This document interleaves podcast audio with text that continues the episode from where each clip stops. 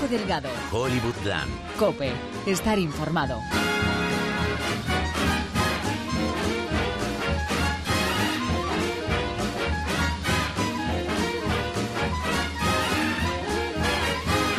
¿Qué tal? ¿Cómo estamos de vuelta de vacaciones? La de cosas que han pasado, el tiempo que llevamos sin escucharnos. El tema de Star Wars está patas arriba. Parece que Polanski aguanta el enésimo envite como un jabato. Lo de Ross McGowan con Asia Argento, Dios santo bendito, una historia llena de estas chicas, eran las mejores amigas del mundo, se tomaban la misma foto en el mismo sitio cada año y el final te sorprenderá. Y hay quien dice este de qué está hablando, este que les habla, este que les susurra, ha vuelto, ha vuelto con más ganas si cabe, con formato nuevo, con los mismos de siempre, porque tengo ya a Mikey de Toro por aquí cerca, que vendrá en un ratito, y a Miguel Soria, que vendrá en un ratito más. Traemos cosas, cosas nazis, cosas que querían regurgitar al mismísimo gordo de Crónicas Carnívoras, una temporada más de cine, una temporada que va a ser muy larga, una temporada más de Hollywoodland. Dale, Oscar. Hablas demasiado, piensas demasiado. Te ¿Quién animo. dijo eso? Gary Cooper, Henry. como lágrimas Yo vivía como Robinson Crusoe. Era un náufrago entre 8 millones de personas. Olvídalo, Marge. Es Chinatown.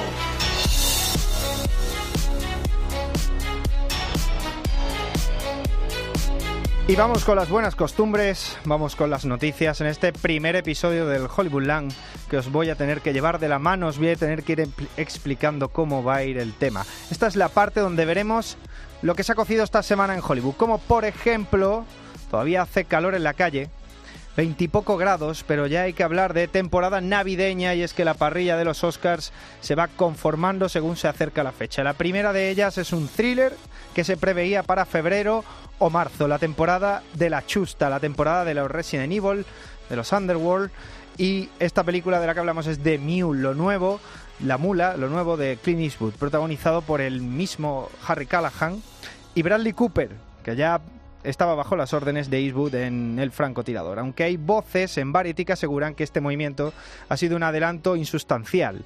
Es por copar mercado de vacaciones con el carisma de, de Clint Eastwood. Sí, porque cuando los niños lleguen al cine le van a decir a su padre que no quieren ver Aquaman, que prefieren ver a un viejo chocho de ochenta y pico años en un thriller drama fronterizo.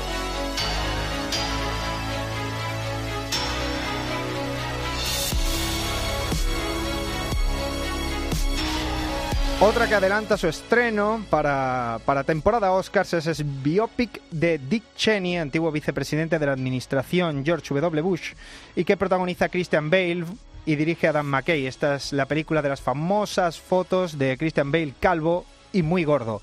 Y hablando del tema, y con el tráiler al caer, comentaba en una entrevista a Steve Carell que que esperemos una película muy al estilo de La Gran Apuesta, que era la anterior de Adam McKay. Así, y que Christian Bale, además de haber ganado unos kilazos, eh, está haciendo ejercicios de cuello, de cuello, para parecerse aún más a Dick Cheney. Come y ejercita el cuello.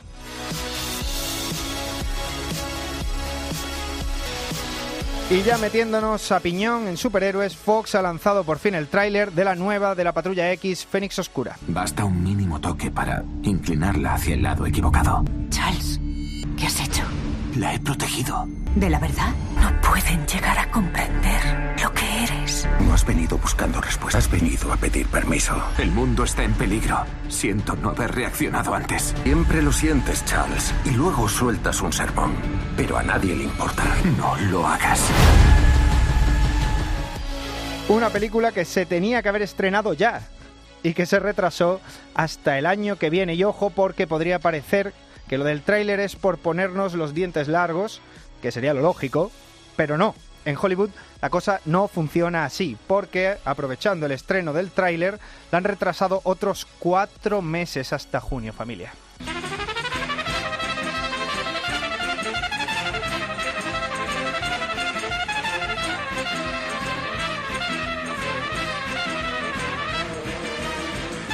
Y desde la temporada pasada no hay Hollywoodland sin DC y Warner. Culebrón que se repite incesantemente. Escuadrón Suicida, aquella película que hizo un dineral, pero que misteriosamente no gustó a nadie, tendrá spin-off Bueno, esto ya lo sabíamos. Eh, tiene tiempo, incluso se contó aquí, en el Hollywoodland de la temporada pasada. Aves de presa, una suerte de team-up como los cómics suele llamarse, con Harley Quinn, la cazadora, René Montoya, Canario Negro. Pues bueno, ya hay casting y una de esas actrices fichadas para esos papeles es Mary Elizabeth Winstead, más conocida como Ramona Flowers en Scott Pilgrim contra el Mundo, que ha sido contratada para hacer de la cazadora y ya ha hablado un poquillo del tema. Es muy guay porque es una película de superhéroes, pero está dirigida por esta directora, Casey Yan, que es una directora guay. Todo el reparto principal son mujeres y nunca ha estado involucrada en un proyecto de este tamaño y este calibre. Pues eso es todo lo que tiene que decir de este fascinante proyecto, que es muy cool, que el reparto es muy cool, que Cathy Young es cool. Vamos, que ni se ha leído el guion. Y ojo, la película más grande en la que he estado, y lo dice en plena promoción de otra película.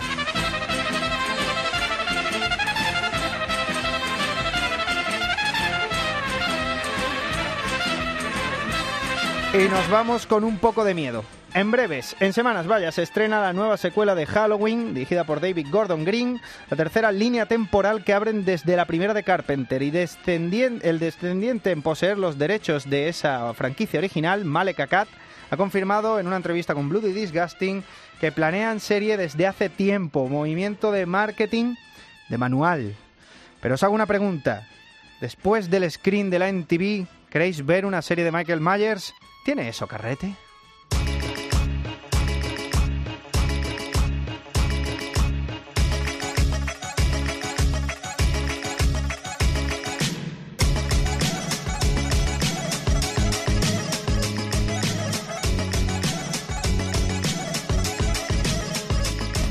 Y llega ya una temporada más, el que no veía desde Copa y Acción, que nos va a traer a lo largo de esta temporada en Hollywoodland lo que viene siendo el tema de la semana, un tema en el que merezca la pena indagar.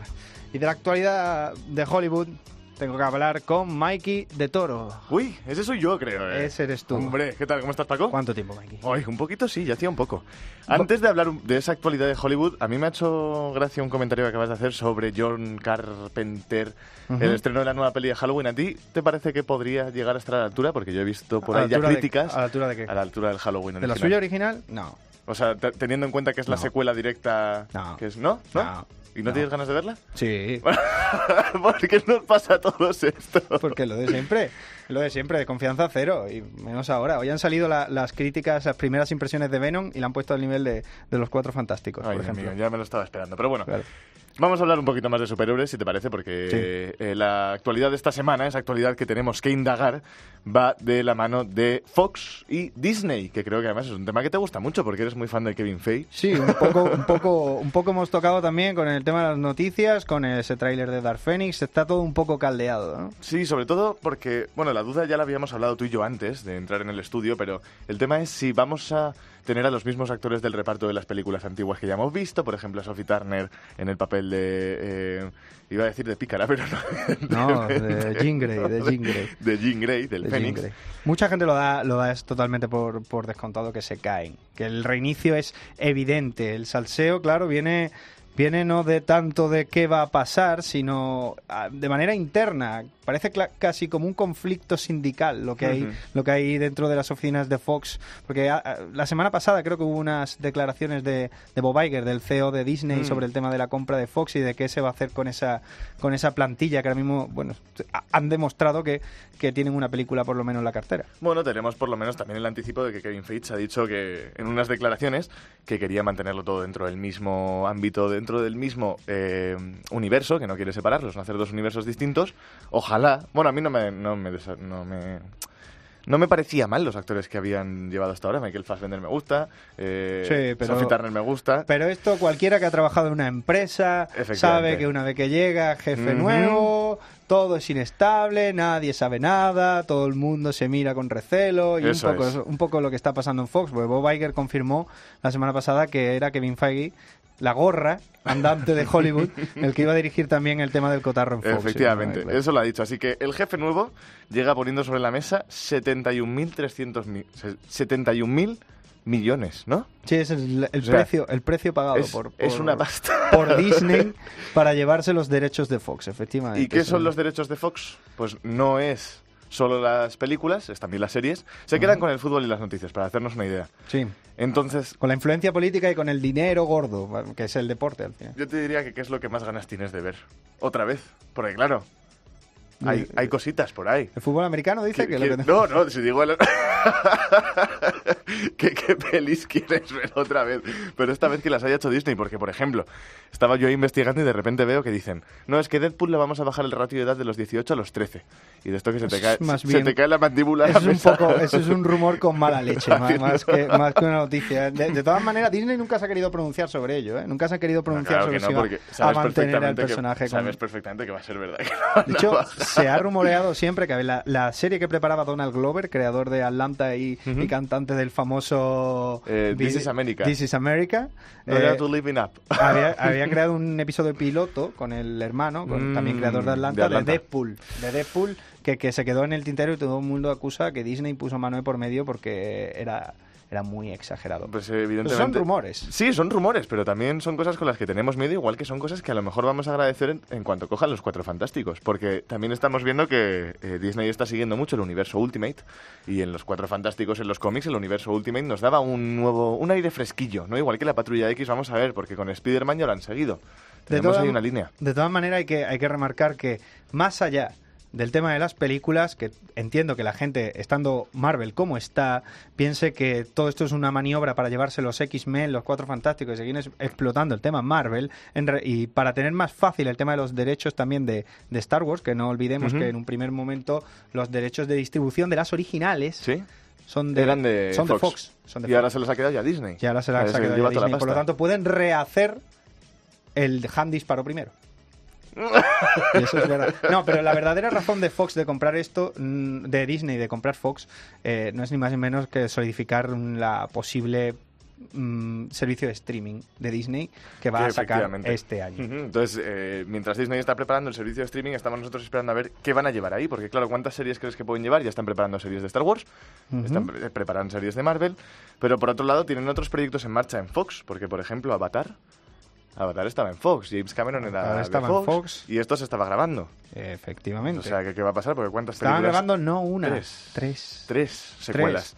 Ahí ya vamos, porque a mí la primera de Avatar me gustó, aunque haya gente que me tire piedras a la cabeza por decir esto. una gran putada con la que le lleva a James Cameron a hacer una película después de ocho años, decirle, lo siento James, te cancelo el proyecto porque pienso que esta película no va a ninguna parte. Efectivamente. Y te voy a acabar ya deprisa, porque si no nos vamos a tirar aquí hasta el día de mañana. Porque, por ejemplo, nos podríamos volver a ver eh, resucitar a la era de hielo, a, a Manny, al perezoso, a Sid el perezoso, eh, a Scratch, podríamos ver cosas de esas. El planeta de los simios, algo que a mí me gustaría ver en manos de Disney es Alien. Un, dos, tres, respondo otra vez. ¿Cuántas secuelas había de Ice Age? Creo que hay, hay, cinco secuelas contando la original, pero creo que hay cinco películas, ¿no? O cuatro. Es que yo creo que hay cuatro o cinco. Porque llegó de la era del hielo a la era del deshielo. Eh, bueno, que tenemos un montón de tenemos un montón de cosas en series. Tenemos Futurama, tenemos Los Simpsons, tenemos. Ojo ahí, porque Los Simpsons acaba este año, pero en manos de Disney. temporadas. Nunca se sabe. Y luego hay, hay, hay unas cositas más, como un poquito más de. Em, que no sabemos si se han terminado. Que saben, hay algunas que sí, porque por ejemplo, Modern Family yo tengo entendido que ya se ha terminado. Pero, por ejemplo, Legión, ¿tú la llegaste a ver? La serie sobre el hijo de Charles Xavier. No. Una serie que estaba llevando el creador de Fargo. Eh, pegó muy fuerte en su momento, lo que pasa es que fue una serie de nicho, pero también se la llevan. O sea que nos quedará por ver, nos va a quedar año para repasar todo esto. Sí, a ver qué hacer con este servicio eh, nuevo de streaming Disney una vez ya compra Fox, en teoría. Lo, la idea y los, no rumores, pero casi, eh, rumores oficiales, rumores casi oficiales, es que Hulu será como la vertiente madura de la plataforma de streaming de Disney y volcará todo el contenido Marvel, Star Wars, eh, X-Men, todo en, la plataforma propiamente con el sello Disney. O sea que vamos a tener que tener cinco plataformas. Yo creo que la cosa irá, la pelea irán por meses, por temporadas. Las plataformas pelearán por conseguir el mercado de invierno, el mercado de verano, mm, plazos de meses. Pero eso es una apuesta mía, que el tiempo seguramente me dará una bofetada a la Lo cara. veremos. Y de la actualidad de Hollywood, saltamos el charco de vuelta a España porque Aquí, la actualidad manda en las salas de cine.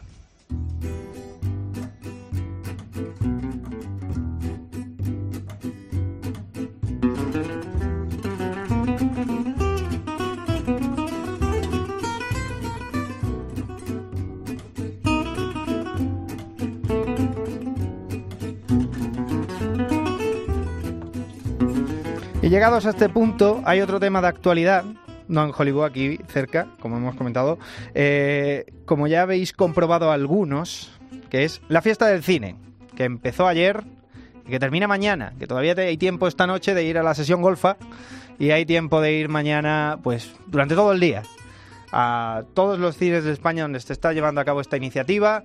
Eh, Borja de Benito, portavoz de la Federación de Cines de España, no sé si tú has tenido tiempo de ir al cine, estos, eh, ayer, hoy o mañana.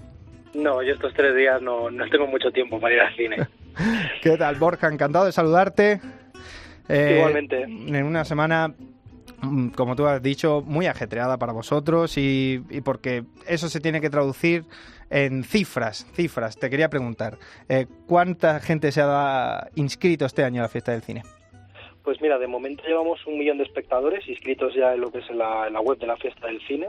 La cifra pues irá subiendo, ¿no? Porque todavía queda mañana y la gente todavía se puede seguir inscribiendo. Y cifra de espectadores, pues ya tenemos los resultados de ayer. Que ya va, ayer fueron ya 340.000 espectadores a las salas de cine a ver pelis, o sea que la verdad que, que bien, contentos porque bueno, vemos que la fiesta del cine sigue la misma línea consolidada, ¿no? Sí, hay algunas, algunas informaciones, algunos artículos mencionaban que igual con respecto al año pasado igual había tenido un pequeño bajoncillo el primer día.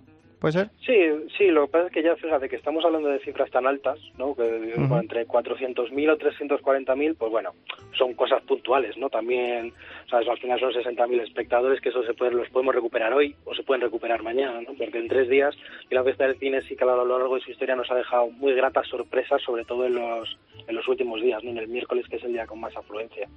En el paso del tiempo con el... Bueno, porque la fiesta del cine es también un, evento que ha ido evolucionando con el paso de, los años y, te quería preguntar, eh, ¿puede ser que se amplíe con el, con el paso del tiempo el número de fiestas del cine, por así decirlo, a lo largo del, del año?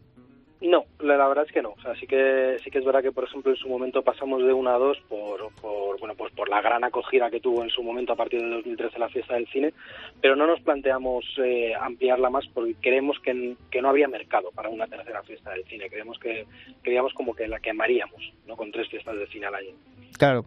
Y, preguntándote sobre la designación de, esta, de estas fechas para fiesta del cine, eh, tiene, me imagino, tendrá más peso la estacionalidad que, cualquier otra cosa. ¿Por qué se elige este periodo del año?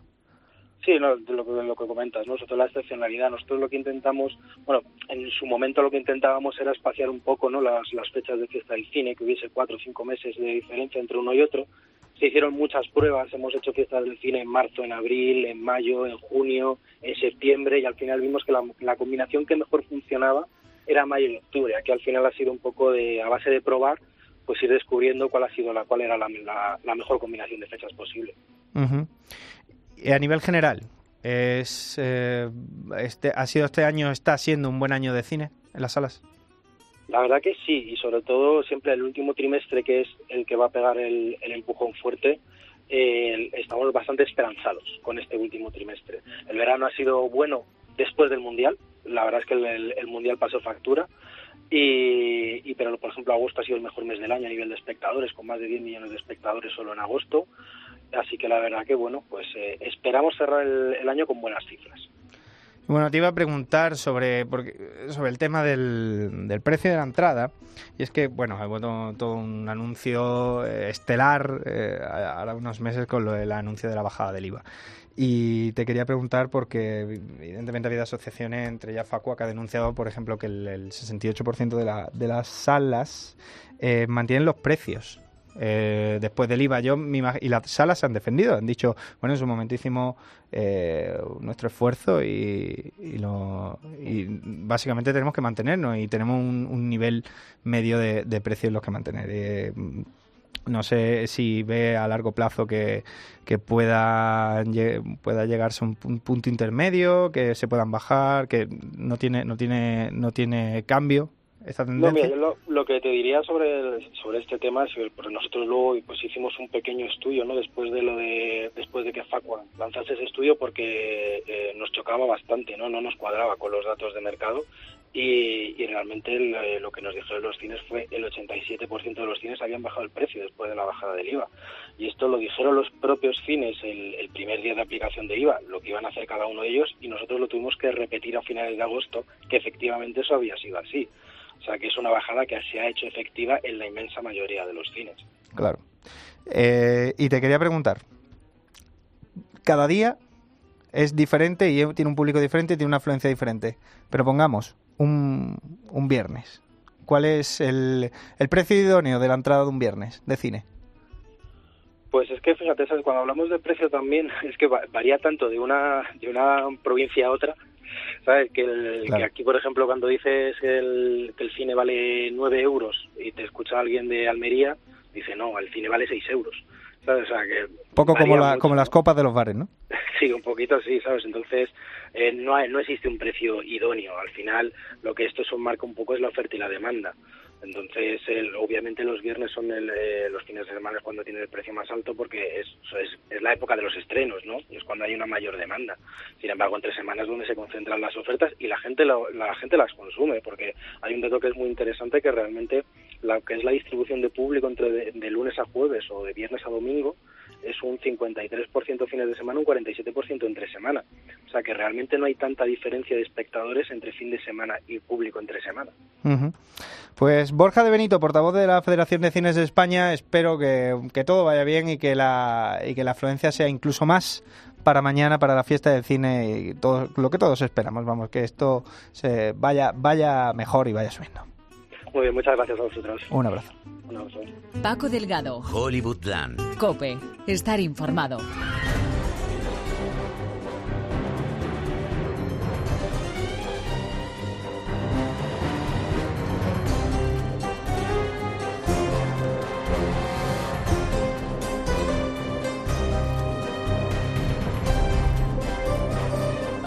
Y si algún oyente que tiene un poco de memoria se acuerda, el año pasado, en dos especiales, el de la televisión en el espacio y en el de repaso a las películas de Marvel, tuvimos a un tercero en discordia. Es Miguel, el segundo Miguel del día, Miguel Soria.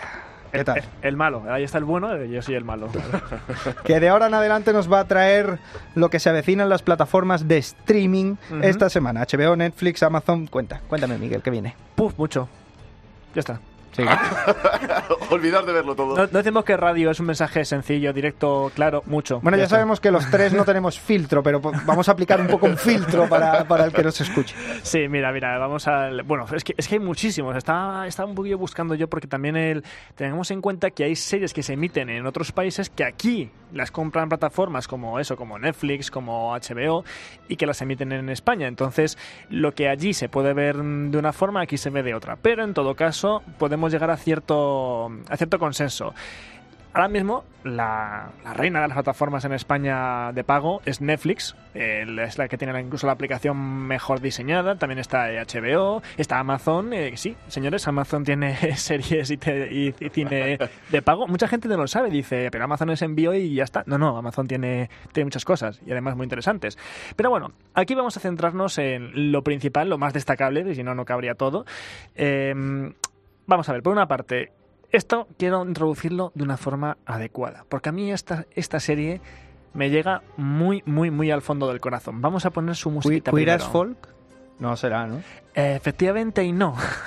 no, es, es el mm, holocausto caníbal. no, mira, vamos a poner la música.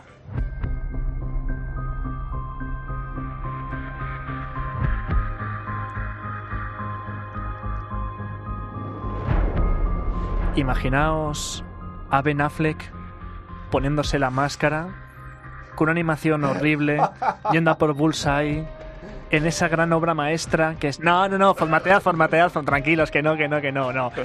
Sí, hablamos de Daredevil, sí, pero no de ese Daredevil, hablamos del, del Daredevil de verdad, ¿vale? Del bueno, del que está en Netflix, del que Netflix adquirió los, los derechos, trabaja con Marvel y lo adaptó de una forma más oscura, como tiene que ser, más violenta, mucho más violenta, y por fortuna mucho más realista. De hecho, recibió un premio de una asociación de ciegos. Sí, fíjate. Y por lo bien, por lo bien representado que está, la ceguera de, de Matt Es que está, está tremendo. tío es ciego de verdad? No, no, no, no, no, pero se pone esas lentillas que hacen que no puedas ver nada. Te lo de Ah, no fastidies. Hay, como las que se puso Al Pacino en, en, eso no sabía. En, esencia de en, Esencia de Mujer, se las puso para no ver nada y así que la actuación fuera más realista. Él se las puso y dijo, son un coño. pero son útiles. En las escenas de pelea también. pero lleva como dos mamparas en, la, en las gafas. O sea, en los cómics lleva el mismo color, pero él se ha puesto como una especie de mampara que me imagino también que no, verá, no, verá, tres en un burro.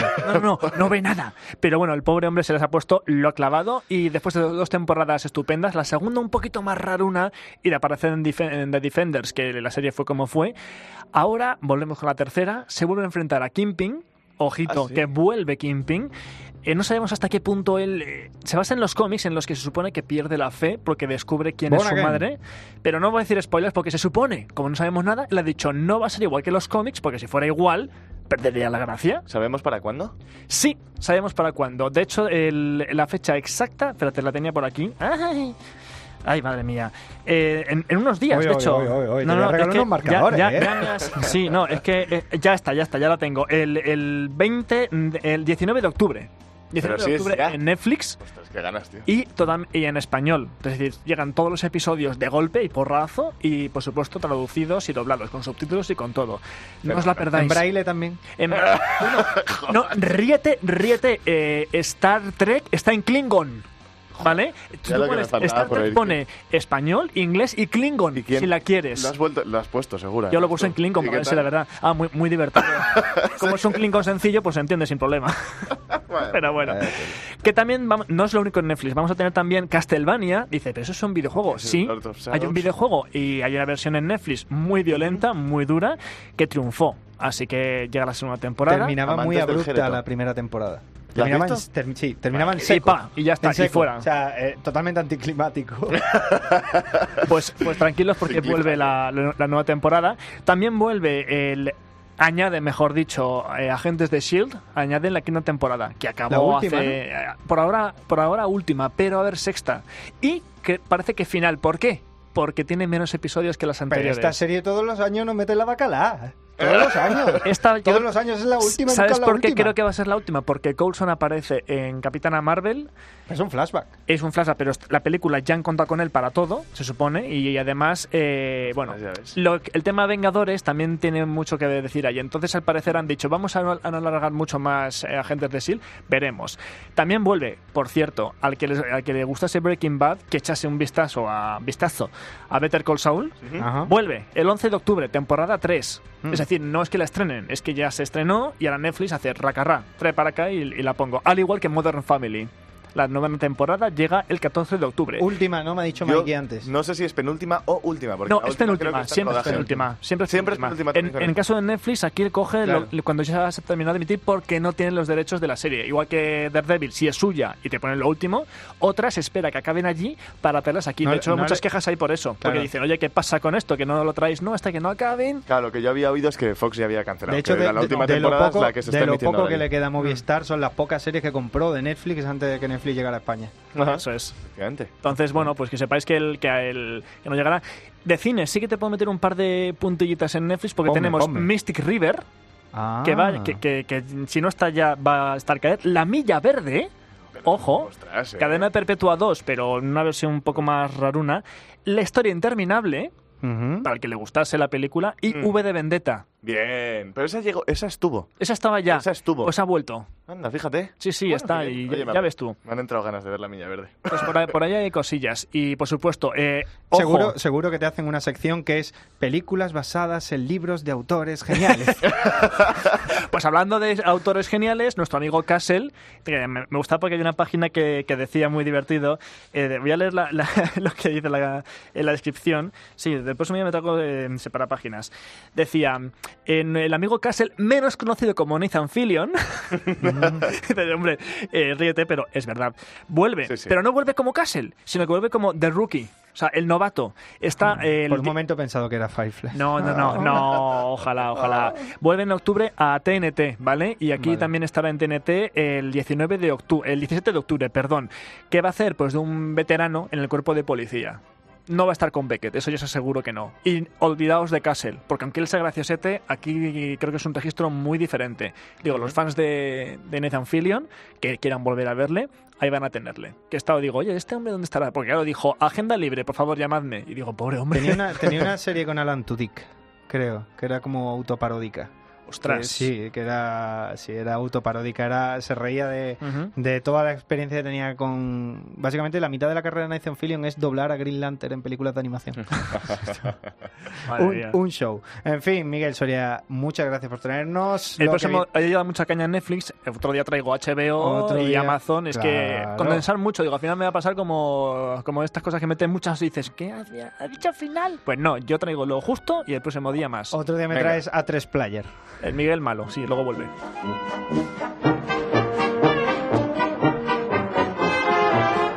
Y con esto ponemos punto y final a este primer Hollywoodland de esta nueva temporada. Sabéis que podéis seguirnos en redes sociales, en el Facebook de Hollywoodland o en Twitter arroba Hollywoodland-cope. No me quiero ir.